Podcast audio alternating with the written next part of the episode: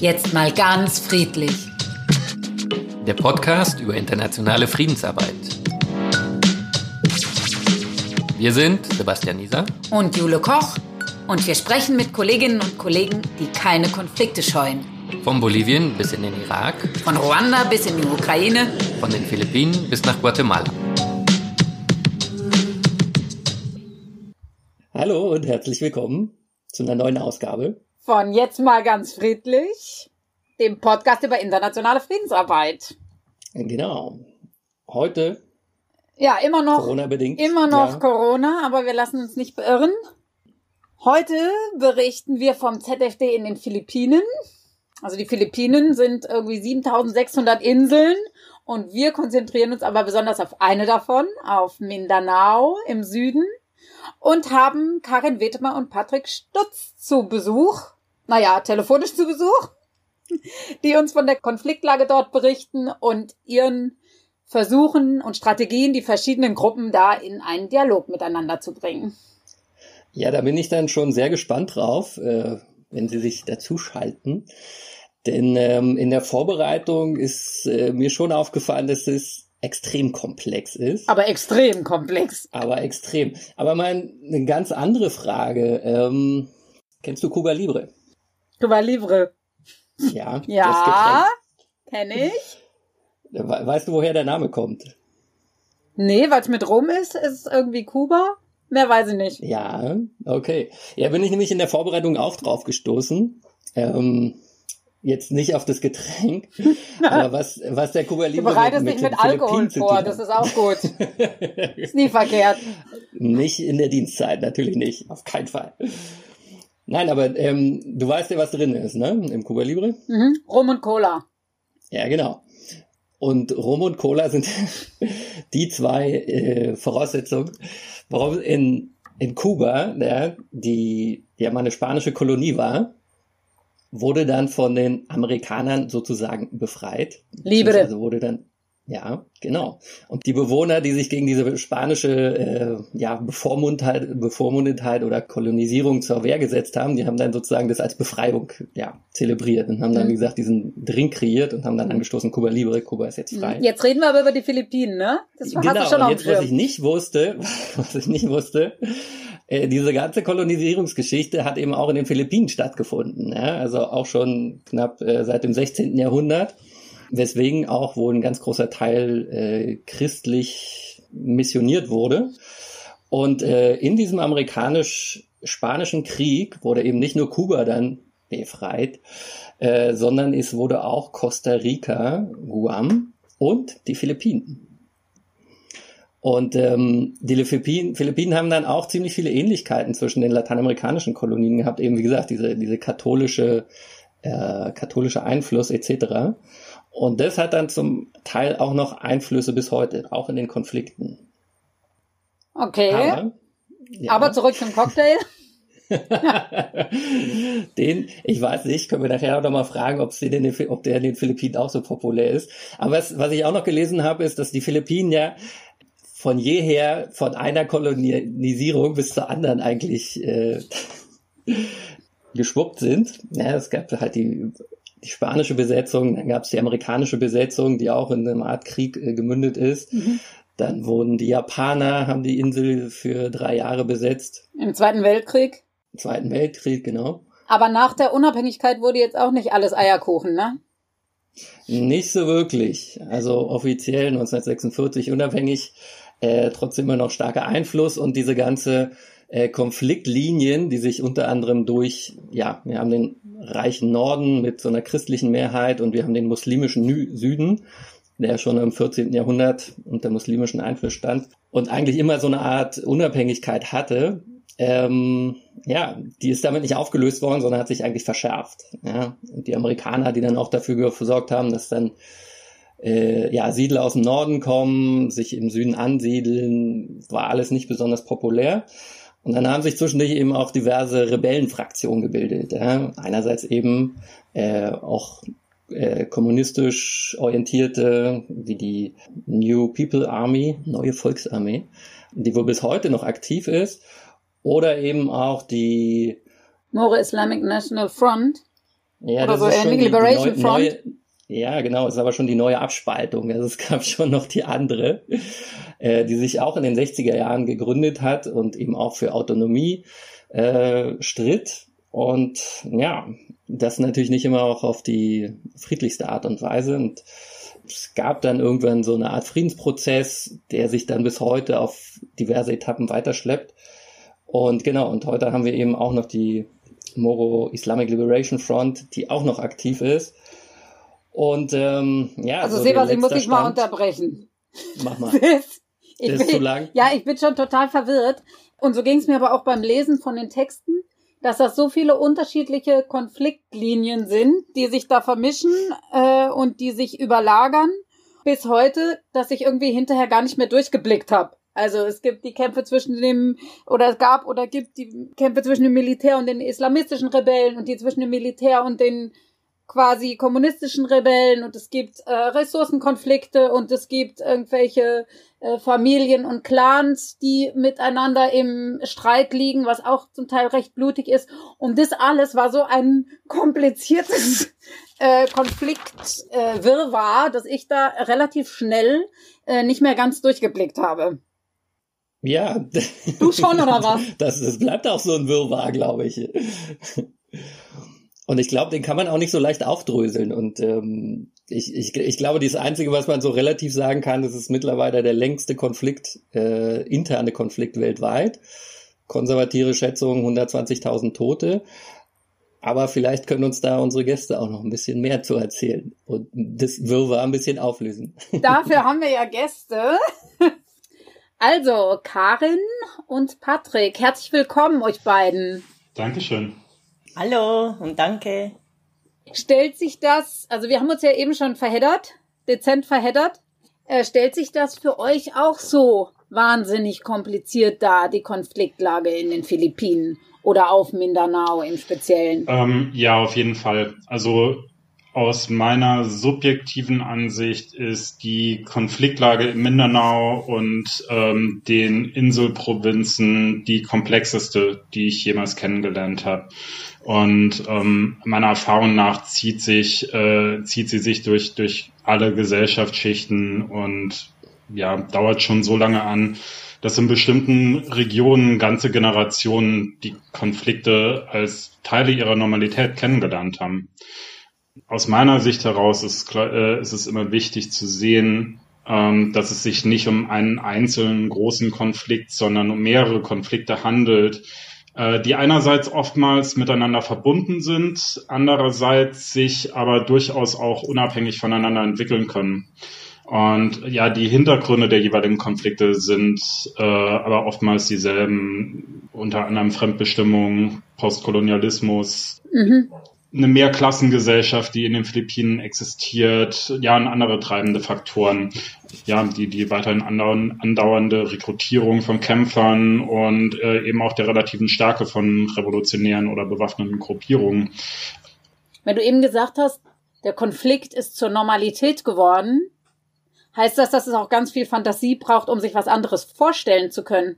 Ja, eine, äh, ich glaube, äh, es hat gerade bei, ähm, bei heranwachsenden Menschen tatsächlich etwas mit Fantasie zu tun, aber eher in der Hinsicht, dass äh, gerade junge Menschen nicht nur mehr davon träumen möchten, dass ihre Kinder und ihre Familien in einer, in einer friedlichen Realität aufwachsen, sondern dass es äh, in der Jugend große Bestrebungen gibt, aktiv an den Friedensprozessen teilzuhaben man kann, mal, mal, äh, um da ein kurzes Beispiel zu geben, ähm, ich kenne viele, viele Filipinas und Filipinos, die in ihren Zwanzigern sind, ähm, in ähm, Konfliktgebieten aufgewachsen sind, ähm, in ihren jeweiligen Familien viele aktive Kämpfer auch haben und die sich aber selbst dafür entschieden haben, einen anderen Weg zu gehen und äh, eben das zu machen, was früheren mhm. Generationen nicht möglich war, nämlich äh, ihr Recht nach Bildung durchzusetzen und ähm, diese, äh, diese Bildung nochmal zurück in ihre, in ihre eigenen Gebiete auch bringen zu können, um, um ja aktiv äh, positiv zum, äh, zu den Friedensbestrebungen dort beizutragen. Da haben wir also schon eine schöne Zielgruppe identifiziert vom zivilen Friedensdienst, mit der man arbeiten kann. Karin, wie siehst du das? Stellt sich das für dich auch ähnlich dar, wie das jetzt der Patrick beschrieben hat? Und vielleicht kannst du dann auch nochmal beschreiben, was eigentlich der zivile Friedensdienst insgesamt macht in den Philippinen. Ja, ähm, ich kann mich auf jeden Fall dem anschließen, was die Komplexität angeht, dass es in der Tat ein Wirrwarr ist oder man die Orientierung beinahe verliert. Ich bin inzwischen seit viereinhalb Jahren in Mindanao und ich habe immer noch oft das Gefühl, dass ich wirklich überhaupt keine Ahnung habe und einfach nichts verstehe in diesen ganzen Dynamiken. Wenn das alles so kompliziert ist und man den Konflikt so schwer überblicken kann, dann stelle ich mir das auch wahnsinnig schwierig vor, da Strategien für die Arbeit des zivilen Friedensdienstes zu entwickeln. Wie macht ihr das? Worauf fokussiert ihr euch? Das machen wir ja zum Glück nicht alleine, sondern im Team und mit Partnern. Ähm, der ZFD ist seit 2007 bereits in Mindanao. Das sind im Moment wir von der GZ, vom Zivilen Friedensdienst und unsere Kolleginnen und Kollegen vom Forum ZFD, unserem Nichtregierungsorganisationsbanda sozusagen. Und unsere gemeinsame Vision ist, dort zu einer gerechten Gesellschaft beizutragen, in der alle gleichwertig präsentiert sind, repräsentiert sind alle gleichen und fairen Zugang zu den Rechten haben und auch ihre Bedürfnisse decken können. Und wie tun wir das? Wir tragen beispielsweise dazu bei, dass die von den Konflikten betroffenen Bevölkerungsgruppen aktiv an den Friedensprozessen beteiligt sind.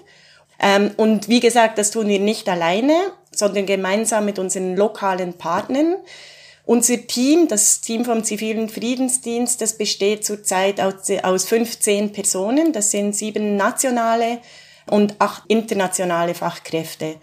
Und wir arbeiten direkt mit neuen Partnerorganisationen oder indigenen Gemeinden zusammen.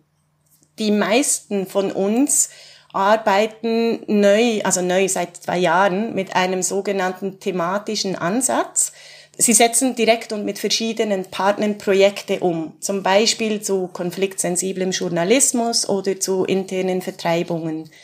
Patze und ich, wir arbeiten beide direkt mit und vor allem in unserer jeweiligen Partnerorganisation. Das heißt, wir unterstützen sozusagen von innen heraus. Da würde ich dann gerne nochmal nachhaken, auch gerade bei Patze. Wer ist denn deine Partnerorganisation?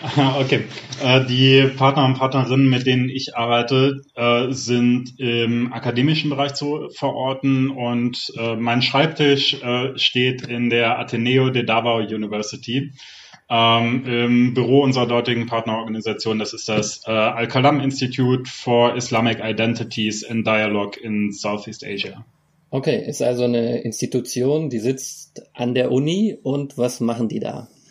Ähm, das Institut beschäftigt sich vor allem mit ähm, ja, ganz verschiedensten Themen, also beispielsweise der Stärkung von Institutionen in Muslim Mindanao, äh, der Bereitstellung von äh, Partizipationsmechanismen und Dialogplattformen ähm, und äh, auch zum Beispiel äh, der, der Stärkung von Jugendlichen beziehungsweise jungen Erwachsenen äh, die sich in ganz verschiedenen Bereichen wie Konflikttransformation, Bildung oder Aktivismus zum Beispiel engagieren. Und, Wenn ich das ja. so zuhöre, so in, in Partizipationsplattform, äh, was steht dahinter? Hast du ein Beispiel für eins von diesen Plattformen oder für den äh, Orten, wo sich das Institut engagiert? Das wäre ein Netzwerk aus äh, jungen Aktivisten und Aktivistinnen gewesen, die aus den unterschiedlichsten Konfliktkontexten und Regionen in Mindanao kommen. Und ja, Al-Kalam hatte sich letztes Jahr zum Ziel gesetzt, diese äh, jungen Menschen miteinander besser vernetzen zu können. Und ähm, das Resultat daraus ist ein äh, nunmehr schon wirklich fest etabliertes Netzwerk junger Aktivistinnen und Fachkräfte, die äh, völlig unterschiedlichste Hergrü äh, Hintergründe in Sachen Herkunft, Religion, Geschlecht oder Sexualität haben und in Koordin Koordination miteinander äh, überregional verschiedenste Projekte seitdem ins Leben rufen. Und die, auch die können völlig unterschiedlichster Art sein. Manche sind im Bildungsbereich angesiedelt, andere eher humanitärer Natur. Und die arbeiten dann sozusagen Hand in Hand, um ja handfeste Projekte sozusagen äh, am Ende hervorzubringen und merken auf dem Weg dorthin oder haben eine, eine gewisse Annäherung, kann man das so sagen?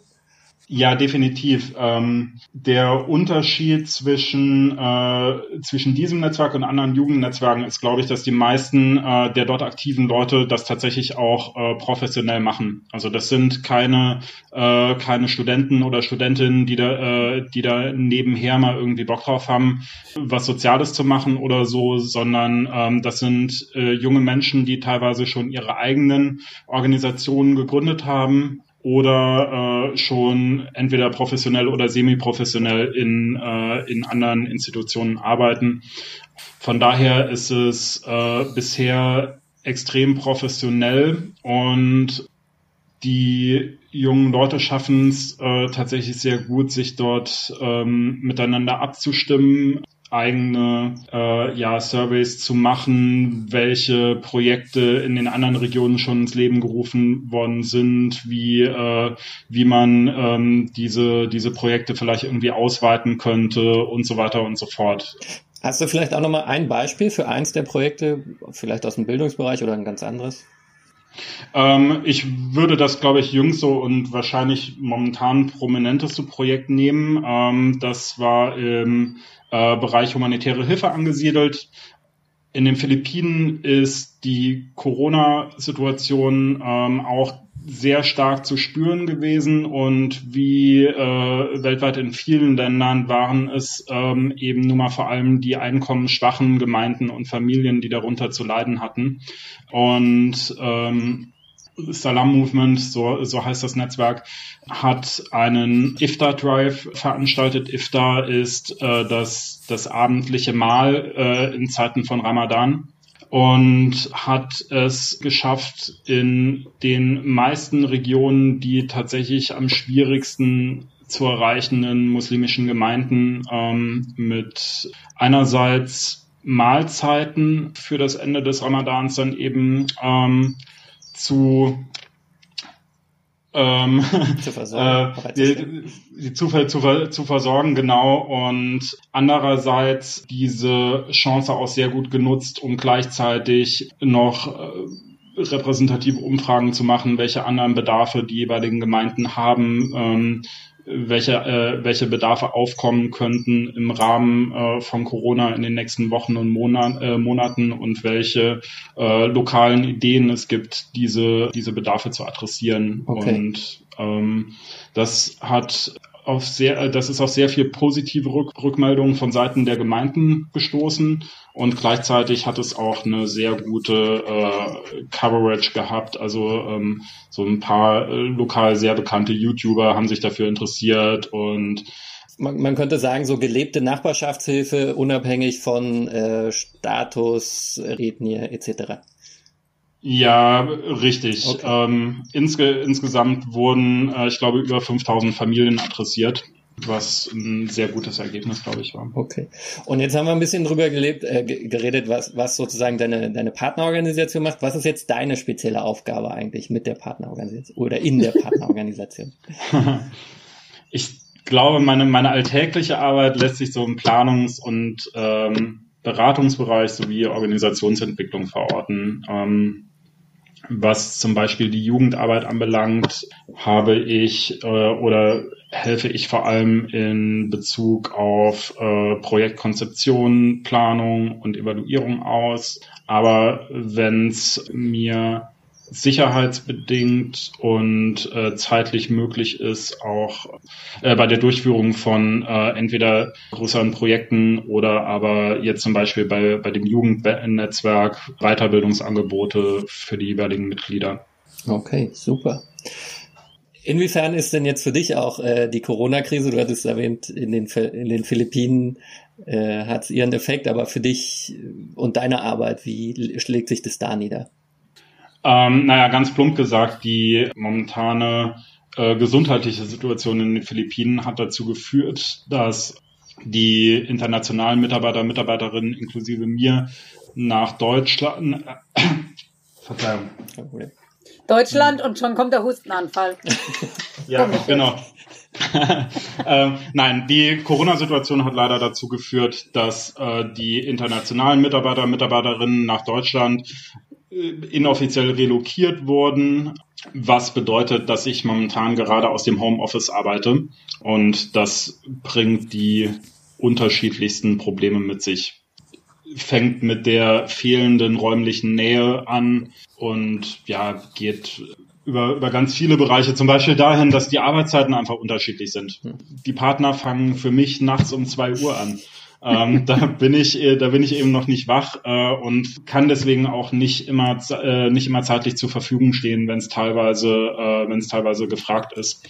Und ja, ich glaube generell, dass wir momentan aus, äh, aus dieser Situation das Beste machen, aber die Einschränkungen sind auf jeden Fall massiv zu spüren. Okay. Hören wir noch mal ein paar andere Beispiele von Karin. Karin ist auch nicht mehr in den Philippinen, sondern in der Schweiz zurzeit. Genau. Genau. Hast du richtig gehört? Ja, ich weiß nicht, ob es am Akzent oder ich weiß, keine Ahnung, wie ich jetzt drauf komme. du hattest ja vorher gesagt, dass die meisten eurer Kollegen thematischen Ansatz verfolgen und mit mehreren Partnern arbeiten, aber dass du auch, genau wie Patrick, bei einer festen Partnerorganisation verortet bist. Welche ist das bei, bei dir und was ist deren Profil? Genau, meine Partnerorganisation, die heißt die Initiatives for International Dialogue. Das ist eine Friedens- und Öffentlichkeitsarbeitsorganisation. Sie setzen sich für Menschenrechte, Solidaritätsarbeit und das Recht auf Selbstbestimmung ein.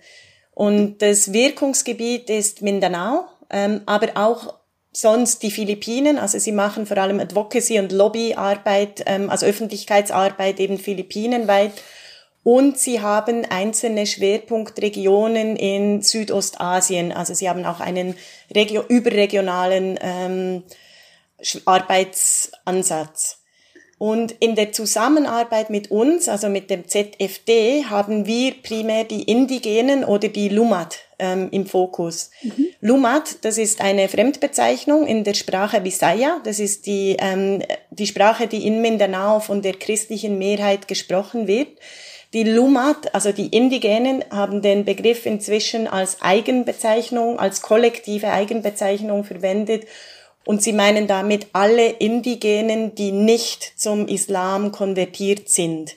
In Mindanao gibt es 33 indigenen Gruppen, die nicht zum Islam konvertiert sind und 13, die zum Islam konvertiert sind. Okay, das sind ganz schön viele unterschiedliche Gruppen. Genau. In, in welcher Hinsicht werden die unterstützt von deiner Partnerorganisation? Warum brauchen die überhaupt Unterstützung? Brauchen tun sie es deshalb, weil sie diejenige Bevölkerungsgruppe sind in Mindanao, die am wenigsten, die am meisten betroffen sind von den Konflikten und am wenigsten ähm, berücksichtigt werden. Ich höre zum Beispiel immer wieder den Satz von ihnen, ähm, wir sind nicht nur Opfer von Kriegen, sondern auch Opfer von Frieden. Und damit meinen sie, dass ihre, also dass sie als Menschen, als Gruppen ähm, ihre Rechte und ihre Bedürfnisse oft nicht berücksichtigt werden. Sie sind betroffen von Ausgrenzung, von Diskriminierung und Menschenrechtsverletzungen. Und ihr Recht auf Selbstbestimmung, das ist zwar anerkannt, offiziell, sowohl international als auch national, inzwischen sogar auch regional in der Bangsamoro Autonomieregion. Es sind rechtlich bindende Verträge, es gibt Gesetze, aber in der Realität sieht es leider anders, sieht es leider aus. anders mhm. aus. Sie wollen Inklusion, sie wollen Mitbestimmung, sie wollen Gleichberechtigung und dabei unterstützen wir sie. Kurze Rückfrage. Du mhm. hast gesagt, die sind eine von am, vom Konflikt mit am stärksten betroffene Gruppe, aber sie sind nicht aktiv in irgendeiner Re Rebellenorganisation organisiert. Sie sind eher Sie spüren die negativen Auswirkungen von den Konflikten oder sind Sie auch aktiv im bewaffneten Kampf? Jetzt sind wir schon ganz tief in der Komplexität drin. Also generelle Antwort ist so, dass zumindest diejenigen, mit denen ich ähm, häufig zusammenarbeite, die ähm, nennen sich auch die unabhängigen Indigenen, also diejenigen, die weder der Regierungsseite noch einer der Konfliktseiten, äh, der Konfliktakteure zugeordnet werden wollen oder gebraucht werden wollen quasi. Die sagen immer, wir sind friedliche Maßnahmen gewöhnt, um Konflikt, ähm, Konflikte zu lösen. Und das ist auch das, was wir anbieten wollen. Aber es soll auch nicht ignoriert werden, dass ähm, Gründe, weshalb sie auch nicht gehört werden oder ähm, die eben zur Komplexität beitragen, ist, dass die Indigenen ist keine homogene Gruppe, mhm. wie sie das nirgends auf der Welt sind. Ja. Und natürlich gibt es auch unter ihnen solche, die rekrutiert worden sind oder solche, die sich einer, ähm, die kriminell geworden sind oder sich an ähm, den Paramilitärs ähm, angeschlossen haben, respektive eben insgesamt ist quasi, sind sie sehr häufig auch in der Tat Opfer von Rekrutierungen und schließen sich dort an aus puren Überlebensgründen, weil sie halt mit einem Sack Reis oder mit einem neuen Smartphone oder so gelockt werden, egal ob von staatlichen oder nichtstaatlichen Akteuren und Akteurinnen. Und du arbeitest in der Regel aber gar nicht direkt mit diesen Zielgruppen, mit den Indigenen, sondern du arbeitest ganz viel mit deiner Partnerorganisation im Bereich Organisationsentwicklung. Das hat Patrick ja vorher auch schon erwähnt, dass er sowas macht. Wie sieht es bei dir aus, diese Organisationsentwicklung? Was ist da deine Rolle und deine Aufgabe? Genau. Vielleicht eine kleine Korrektur dazu. Ich arbeite schon auch direkt mit den indigenen Gruppen zusammen. Das ist eigentlich auch das Hauptprojekt das wir mit dem ZFD unterstützen. Okay. Aber dadurch, dass wir, also Patrick und ich eben diesen Ansatz haben, in einer Partnerorganisation zu sein, und das kommt euch, glaube ich, auch bekannt vor, ist man natürlich auch quasi als Prozessbeobachter unterwegs oder auch angefragt. Das heißt, man hat auch die Möglichkeit, dort ähm, Beobachtungen zu teilen und zu gewissen Bedarfen beizutragen, die vielleicht ursprünglich im Partnerschaftsabkommen gar nicht als Friedensbedarfe formuliert wurden oder erkannt wurden. Mhm. In meinem Fall jetzt mit meiner Organisation, mit IID, Initiatives for International Dialogue, stehen eigentlich primär der enorme Ressourcendruck ähm, im Vordergrund. Das heißt, dass sie ihre langfristige Finanzierung als Organisation, also als NGO, ist nicht gesichert. Und zwar deshalb primär, weil sie keine institutionelle Unterstützung haben. Die ähm, heutige Unterstützung, egal von wem, also ich beziehe mich nicht nur auf den ZFD, da sind wir sogar noch eine Ausnahme, aber generell ist dieser Wechsel zu sehr stark Projekt, ähm, fin projektbasierte Finanzierung von den ähm, Spendenorganisationen im Fokus. Und dadurch, also die Projekte werden finanziert und Projekte haben immer eine Dauer. Das heißt, damit werden noch lange keine Löhne oder ähm, Büroräumlichkeiten, also die Mieten dafür oder andere Fixkosten gedeckt. Aber was kannst du als, genau, was kannst du als Friedensfachkraft gegen den Ressourcendruck tun?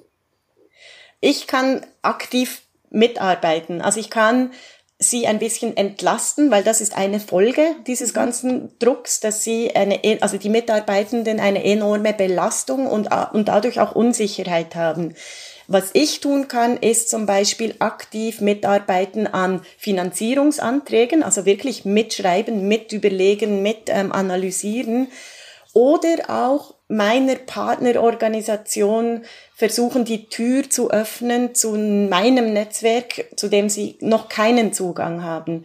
Ein weiterer Aspekt kommt noch hinzu, der ist bei mir wirklich ähm, sehr zentral und das wurde von Anfang an auch schon so formuliert, nämlich der Bedarf an Unterstützung im Bereich Selbstfürsorge. Mhm. Ich habe selber das Gefühl, auch ähm, beobachtet zu haben, dass das schlimmer geworden ist, sozusagen die Situation in meiner Partnerorganisation in diesen zwei Jahren, die ich jetzt da bin. Also Selbstfürsorge der Mitarbeitenden. Genau, genau. Also das große Thema, das wir immer als Self-Care benennen. Und ich glaube, die meisten von uns sind denen, bei denen klingt das auch alles bekannt, was ich jetzt sage, aber es ist bei unseren Partnern der große Unterschied zu uns ist ja, das ist ihr eigener Konflikt. Mhm. Sie sind davon direkt betroffen. Sie wollen deshalb auch umso mehr dazu beitragen, Lösungen zu finden. Ähm, in Ihrem Fall ist es nicht einfach eine Arbeit oder ein Job, also besonders im Zivilbereich. Ich glaube, das, da gibt es schon auch Unterschiede, aber die Partner, mit denen ich zusammenarbeite, bei denen ist so dieses Involviertsein sehr zentral. Und dadurch überschneiden sich diese Grenzen berufliches und persönliches Engagement sehr stark und führt auch zu, oder es kann zu schädlichen Folgen führen für sie selber, für die Partner, mit denen sie zusammenarbeiten, also vor allem die Community, die Gemeinden, aber auch auf institutioneller Ebene. Und was ich hier tun kann, ist, ich kann meine Beobachtungen teilen, ich kann zuhören, klingt sehr simpel, aber ist sehr wichtig. Und was ich auch tun kann, ich kann gemeinsam mit Ihnen dabei helfen, Lösungen zu finden. Ähm, und was ich vor allem tun kann, ist selber eigentlich auch ein Vorbild zu sein, indem ich selber die Maßnahmen ähm, umsetze, die ich quasi als wichtig erachte, um diese gesunde Distanz zum Konfliktkontext mhm. zu haben und dieses Thema wirklich auch ernst zu nehmen. Ja, du hast ganz schön beschrieben, was das für eine psychologische Herausforderung ist für deine Kolleginnen und Kollegen von der Partnerorganisation. Aber du selber hattest ja auch mit einigen Herausforderungen schon zu tun in den letzten viereinhalb Jahren. Du hast mir im Vorgespräch erzählt, zum Beispiel, äh, dass du schon dreimal auch relokiert wurdest in dieser Zeit. Was motiviert dich denn da trotz dieser Schwierigkeiten dabei zu bleiben? ähm, es macht für mich Sinn. Das ist eigentlich die Hauptmotivation. Ich habe ähm, ich bin neu zum Friedensdienst gekommen oder zu diesem Bereich vor viereinhalb Jahren. Und in dieser Zeit ähm, habe ich für mich realisiert, was Friedensarbeit ist, für mich jetzt persönlich. Und zwar ist es an, an, die, an den Beitrag, an die Wirkung im Kleinen zu glauben. Friedensarbeit ist sehr, sehr langsam. ähm, das braucht Ausdauer. Das war für mich am Anfang eine große Herausforderung, weil ich bin eher so ein, ein, eine Macherin, ein Zack, Zack und das war wirklich, da habe ich selber eine eigene große Transformation erlebt. Sie ist auch noch überhaupt nicht abgeschlossen. Ich, bleib, ich bin da weiterhin dran. Aber für mich ist es wichtig, dran zu bleiben, weil ich auch glaube, bei der Friedensarbeit es genau wichtig ist, auch den Partnern zu zeigen, dass wir auch an sie glauben und ihnen diese Hoffnung auch weiterzugeben. Also es, es braucht Ausdauer und diese Ausdauer, die habe ich oder die habe ich ähm, auch haben müssen in der Zeit.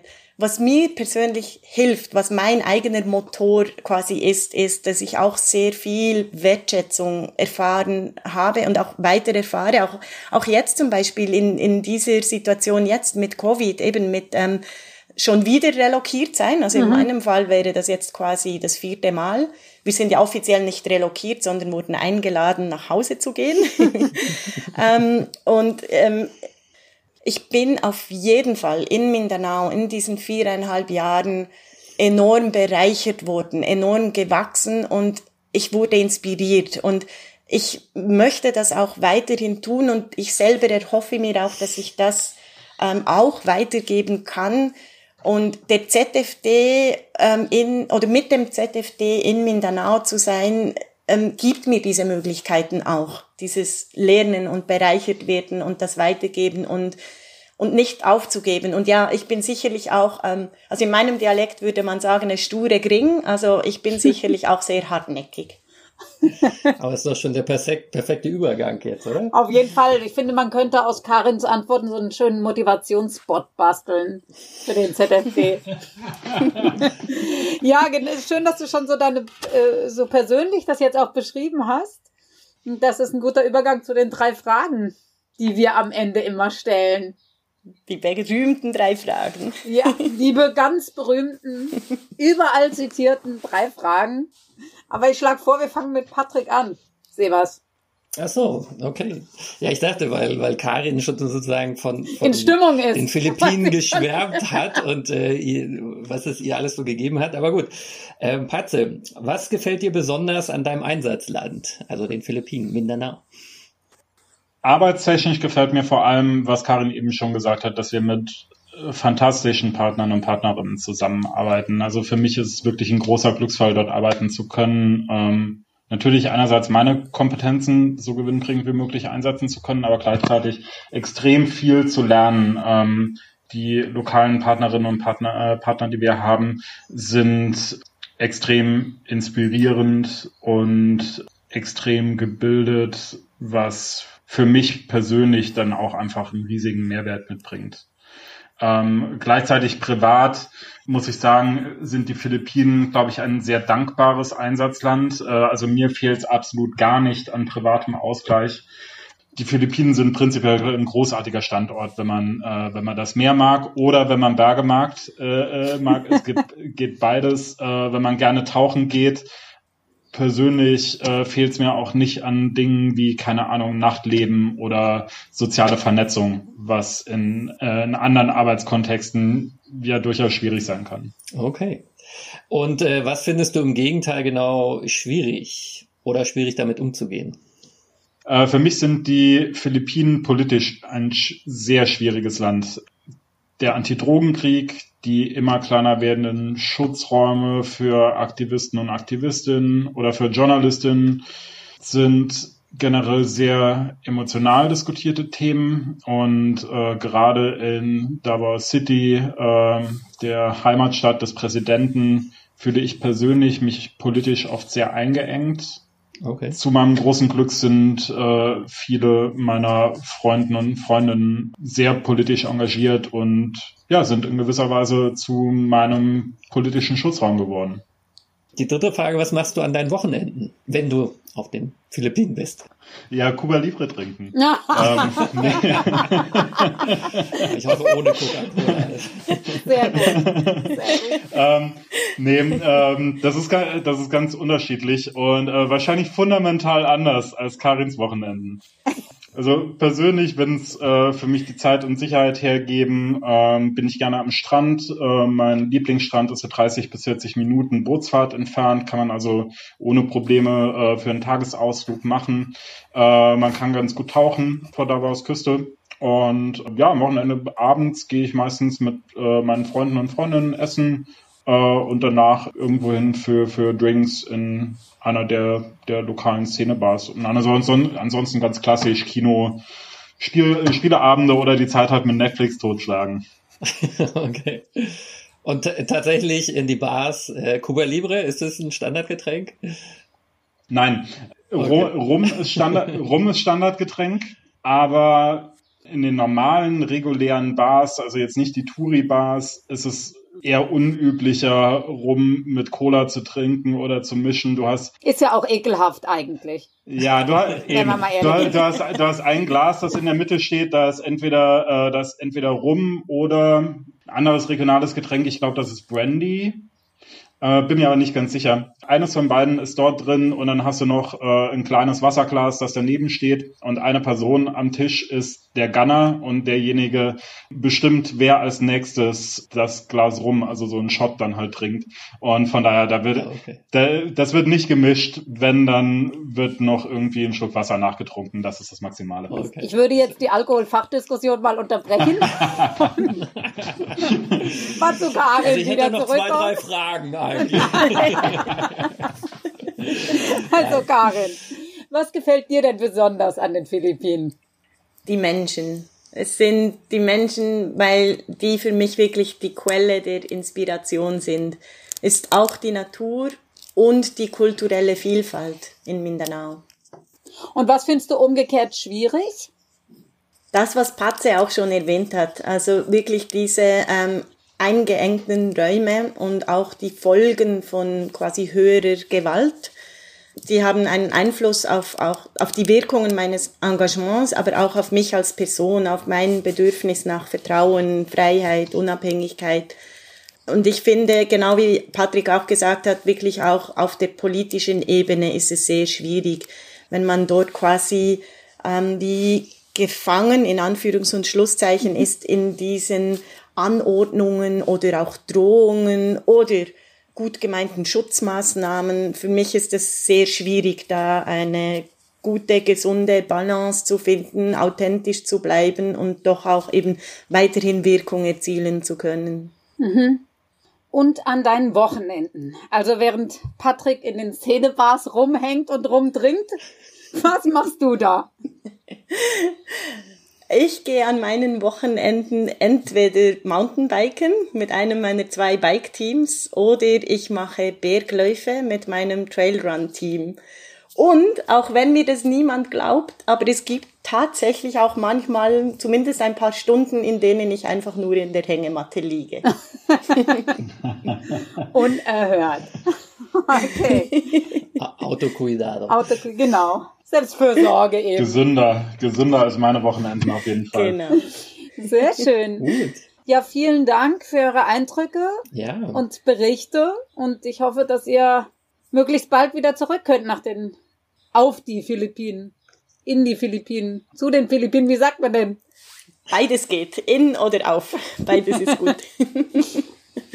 ja, danke euch. Danke für die Ja, vielen Dank. Initiative. Vielen Dank für die Einblicke von den Philippinen. Oh, oh. Sebastian kennt noch mehr Präpositionen. Deutschlehrer Eltern. Ja.